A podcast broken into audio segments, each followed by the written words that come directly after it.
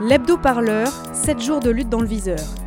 Voilà comment le pouvoir tolère nos luttes. Locales, sectorielles, dispersées. Eh bien, pas de bol pour lui. Aujourd'hui, nous changeons les règles du jeu.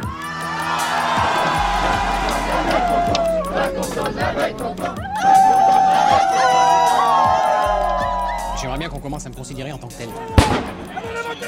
Radio Parleur, le son de toutes les luttes. C'est samedi et c'est l'acte 10 des Gilets jaunes. Oh, tête de con, on vient te chercher chez toi. Oh, de con. Macron, oh de con, on vient te chercher chez toi. Presque trois mois déjà que le mouvement secoue l'Hexagone et remet en question ses élites. Une mobilisation qui, après plusieurs samedis à parcourir les rues de la capitale, se demande comment maintenir le rapport de force avec un gouvernement désormais en mode grand débat. Débat ou non, la colère, elle, elle est toujours là et pour beaucoup de manifestants, elle doit maintenant s'exprimer ailleurs, plus localement, dans leur ville, dans leur village, dans leur campagne, là où battent les cœurs du mouvement jaune. Comme à Bourges, en région centre, où pour Radio Parleur, on a baladé notre micro. C'était samedi dernier, le 12 janvier, pour l'acte 9. C'est quoi votre prénom? Fabrice, c'est pas un mouvement parisien. Pourquoi toujours Paris? Euh, faut quand même dire quand même qu'on débat aussi beaucoup pour les, pour les gens de- des campagnes. C'est quand même nous les plus défavorisés par rapport à Paris. C'est un mouvement français. Mouvement Et euh, les prochaines semaines, les prochains jours, vous les voyez comment? Vous allez revenir à chaque fois? Vous allez continuer? Bah, partout, il y aura, partout il y aura des rassemblements, je dirais. Parce que ce monsieur, il a dit que les Français ne savaient pas faire d'efforts. Euh, il est encore dans ses couches, alors que moi je faisais déjà 10 heures par jour, 12 heures par jour. Je travaillais déjà. J'ai travaillé pendant 42 ans, j'ai cotisé pendant 42 ans, et aujourd'hui on vient me taxer sur le travail que j'ai fait pendant 42 ans. Et il dit que les Français font pas d'efforts. Il rigole ou quoi? C'est un manque de respect. Un manque de respect vis-à-vis des gens comme nous.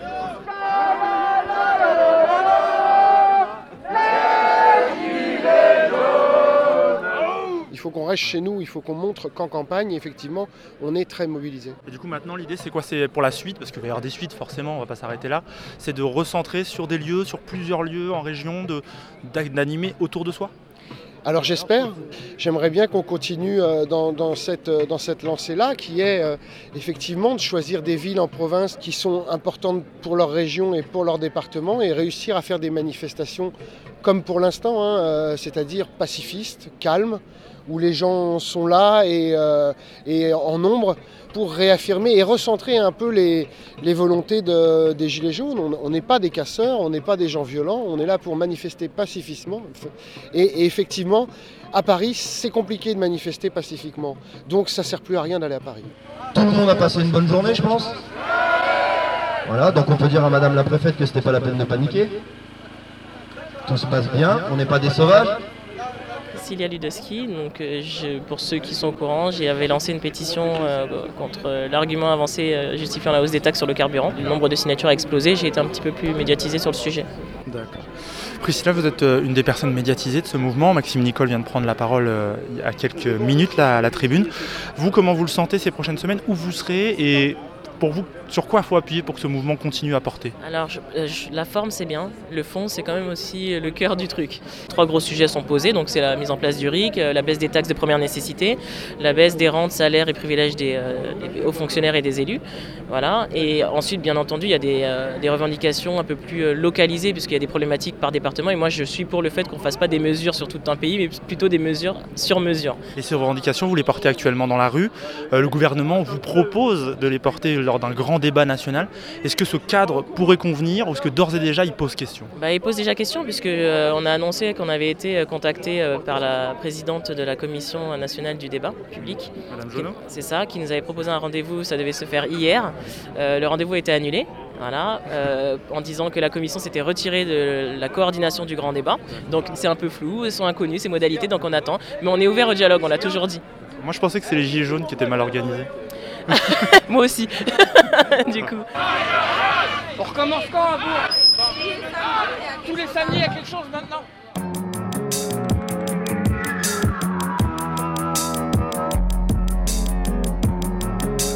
Eux, les mouvements, ils en capturent les tensions, les élans, les points de friction.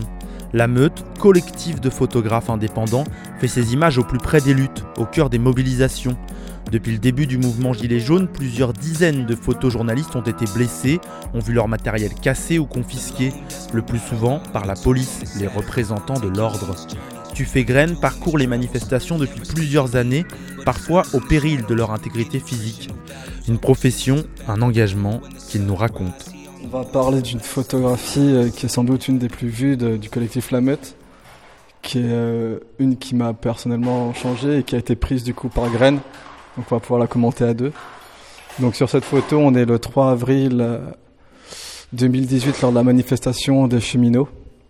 Euh, On s'est, il y a eu une, une charge de CRS et j'étais euh, dans les manifestants lorsqu'ils ont chargé et je me suis fait euh, ouvrir euh, le crâne sur 7 cm et, abat, et taper euh, à terre par un CRS. C'est euh, Der du collectif euh, qui m'a traîné devant les escaliers où j'ai été soigné. Et au moment où du coup j'ai été euh, dans cette accalmie où je saignais, euh, Graine a pris la photo. Et du coup pour commenter textuellement la photo, c'est juste un, une photo de moi-même avec euh, du sang euh, sur le visage et la plaie ouverte qui regarde, qui regarde Graine. Elle est quand même saisissante cette photo parce qu'on voit vraiment en fait, je trouve encore la, terreur sur ton visage, mais même peut-être plus. Et là, je me trompe certainement. euh, une sorte de de surprise aussi peut-être d'avoir été traité avec euh, autant de violence.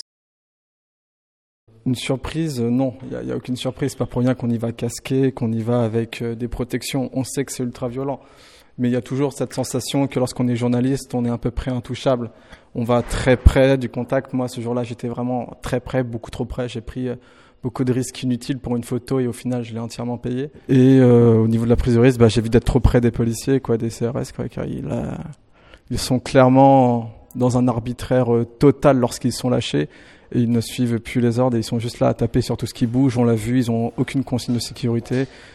Ils ont aucune formation, ils frappent dans le tas. Donc euh, non, à partir du moment où il y a des CRS de beaucoup trop près, euh, là je décide même plus de prendre de photos, je décide juste de partir. Car sinon je sais ce qui peut se passer. Moi, ce que j'observe, c'est que à mesure qu'augmente une tension sociale, il y a des choses qui se passent et donc du coup des choses qu'il faut montrer. Et pour un pouvoir en place, une tension sociale c'est jamais quelque chose de vraiment bon. Donc il faut absolument la taire. Soit c'est la taire par la répression directement policière, physique, soit par euh, la répression médiatique en fait, la répression symbolique. Et le premier acte de répression médiatique, c'est d'empêcher les journalistes de montrer ce qui se passe. Et toi, par exemple, euh, Graine, qu'est-ce que tu choisis de montrer euh, en Moi, je cherche à montrer euh, de la tension, euh, du combat, mais pas de la, pas nécessairement de la violence. Euh, Il y a une photo là qui est, qui est exposée. C'est, euh, alors je, je me souviens plus de la date précise. c'est dommage pour histoire, mais il me semble que c'est le 26 mars 2018 à Tolbiac. C'est une AG à Tolbiac où euh, 1800 personnes euh, présentes à l'Assemblée Générale votent le blocage limité de Tolbiac. Ça fait euh, sensation. Il y a une tension dans cette photo en fait. On voit que euh, le monde déborde de, la photographie. Tout le monde a le bras levé. Il, il se passe quelque chose sur cette photo. Bah, c'est du combat. Et c'est de cette organisation-là, qui est issue de la compression dont on parlait au tout début, que découle l'organisation avec euh, bah, Paris qui brûle et, et les gens qui s'organisent dans la rue.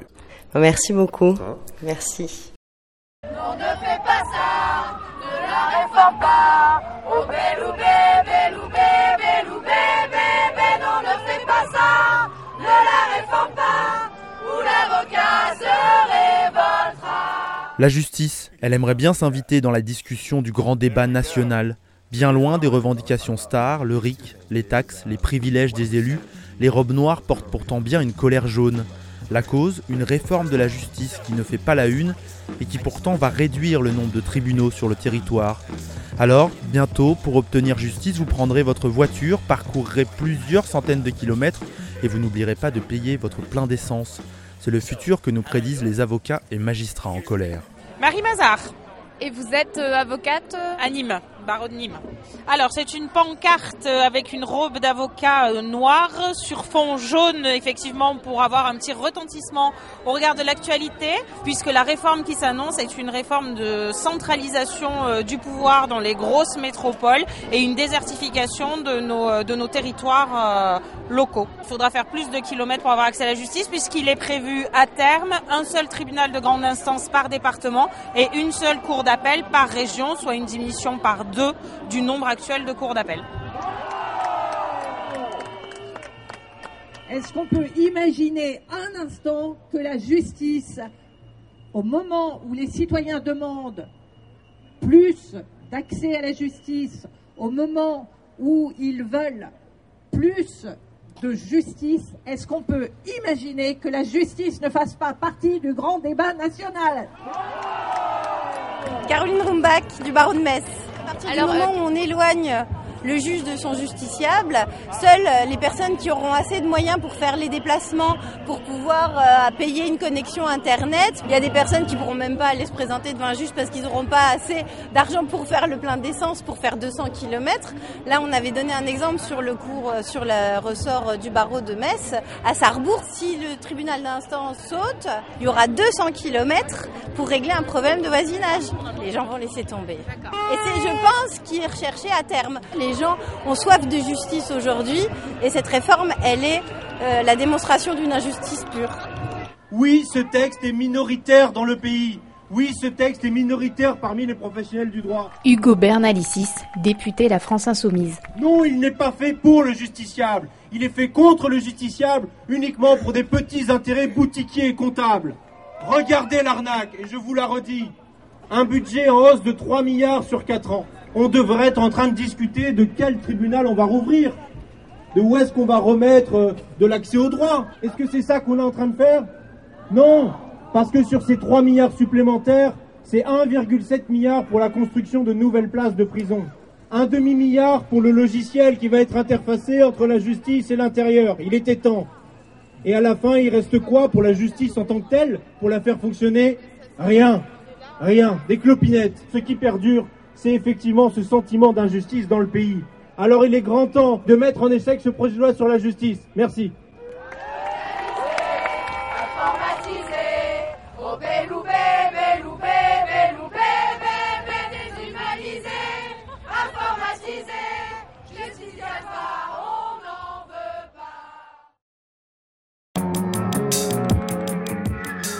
L'hebdo-parleur, 7 jours de lutte dans le viseur. Il aura fallu 6 ans. 6 ans de procédure pour que le Conseil d'État réponde enfin à la question posée par la journaliste du média en ligne Les Jours, Camille Polony. Suis-je bien fiché par les renseignements français? Suis-je bien fiché par les renseignements français? La réponse est effrayante, c'est un oui, il y a bien des notes à son nom dans les documents du renseignement militaire. Loin des belles histoires héroïques d'une série à succès comme Le Bureau des légendes, les agents de l'État espionnent donc une journaliste, une réalité que nous raconte Camille Polony dans notre série d'entretiens enregistrée au Salon des lanceurs d'alerte. Alors déjà bonjour Camille Polony. Euh, Est-ce que vous pouvez brièvement nous rappeler qui vous êtes pour ceux qui ne vous connaîtraient pas? Oui, donc euh, je suis journaliste pour le site lesjours.fr qui est un site d'information euh, monté en 2016. Pourquoi votre présence ici aujourd'hui au, au Salon des livres et d'alerte? Alors aujourd'hui j'étais venu euh, intervenir dans un débat qui parlait de surveillance. Euh, et euh, je venais raconter plus particulièrement une petite expérience que j'ai faite à partir de 2011 qui consistait à demander à l'État ce qu'il avait sur moi comme information, donc à demander l'accès à toutes les fiches de police et de renseignement qui pourraient me concerner. D'ailleurs je voulais y venir. Camille Polony, vous êtes fiché par le renseignement militaire. Vous avez mené cette expérience que vous dites euh, à partir de 2011 et vous, en parlez, c'est sur vos termes, comme une démonstration par l'absurde. Euh, quel a été votre parcours du combattant euh, pendant ce- cette, cette expérience? En fait, au départ, j'ai voulu euh, exercer un droit qui est assez simple et que tout le monde peut essayer d'exercer. C'est euh, d'écrire à la CNIL, la Commission nationale informatique et liberté, pour demander cet accès donc à un certain nombre de fichiers qui sont euh, la liste est sur le site de la CNIL, pour voir. je voulais savoir un petit peu s'il y avait des erreurs, ce que j'allais pouvoir y trouver. C'était par curiosité et puis pour essayer éventuellement de raconter ça aussi dans des articles, puisque je travaillais déjà à l'époque sur les libertés publiques, sur la, police et sur la justice. Et je m'attendais pas à ce que ça mette aussi longtemps. En fait, puisque six ans après, on a eu le résultat. et, et, en fait, oui, effectivement, j'ai été fiché illégalement par le renseignement militaire. Euh, je ne peux pas avoir accès au contenu de cette fiche, donc je ne sais pas pourquoi exactement. Euh, je sais juste que le Conseil d'État a pu vérifier dans les fichiers euh, ce qui s'y trouvait et qui m'ont dit bon bah voilà, vous aviez une fiche et puis elle contenait des données illégales. Moi, ça fait 10 ans que je travaille et les lois antiterroristes, les lois de surveillance, les lois qui renforcent la répression administrative par rapport à la répression judiciaire ou, qui étendent même les, pouvoirs du parquet en judiciaire. En fait, ces lois-là, il y en a une par an. Enfin, c'est vraiment un rythme qui est tel que n'importe quel euh, militant des libertés publiques aurait du mal à, combattre euh, chacune de ces lois. Euh, donc ça va trop vite. Et puis, tout ça se fait quand même au nom de la lutte antiterroriste et au nom de la protection de, des citoyens. donc je pense qu'il y a une partie de la population qui pense sincèrement que c'est utile, que c'est légitime, et puis que euh, ça nous protégera des attentats. Euh, ce qui est effectivement l'une des visées de ces lois, mais qui a des conséquences euh, pour le reste de la population qui ne doivent pas être négligées. Au début de l'état d'urgence, tout le monde se disait oui, il vient d'avoir des attentats hier, évidemment qu'il faut protéger les citoyens, qu'il faut mettre en prison des terroristes, pourquoi pas C'est audible, surtout juste après les attentats. Le problème, c'est que très très vite, avec l'état d'urgence, on a vu de quelle manière étaient choisis les assignés à résidence, c'est-à-dire souvent très mal, euh, avec euh, des gens qui se retrouvaient dans des situations euh, ubuesques du jour au lendemain à devoir pointer quatre fois par jour au commissariat d'abord, puis trois, parce que finalement quand même le Conseil constitutionnel a dit non, quatre fois c'est trop. et parmi les personnes qui ont été assignées à résidence, il y en a beaucoup qui n'ont pas du tout compris ce qui leur arrivait et qui, j'allais dire, n'avaient rien à se reprocher, mais c'est une formule un peu toute faite, mais oui, qui n'avaient rien à se reprocher et qui ont été soit confondus avec un autre, soit qui se voyaient reprocher en fait des ragots, des dénonciations entre collègues donc, euh, au nom de cette protection des citoyens, il ne faut pas qu'on oublie euh, que ça peut aussi avoir des conséquences négatives pour euh, certains d'entre eux.